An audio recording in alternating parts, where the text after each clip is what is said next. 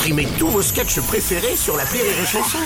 Des milliers de sketchs en streaming, sans limite, gratuitement, gratuitement sur les nombreuses radios digitales Rire et Chanson. La blague du jour de Rire et Chanson.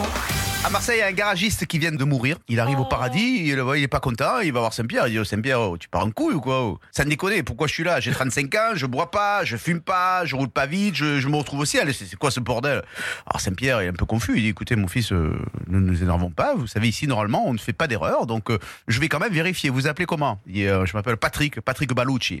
Alors Saint-Pierre ouvre le registre, il cherche Balucci, Balucci, Balucci Dominique, non, Balucci René, non, Balucci Robert, Balucci... Ah, Balucci Patrick, 25 avenue de la Belle de Mai, garagiste, marié, deux enfants, c'est ça? Il dit, ben oui, c'est ça.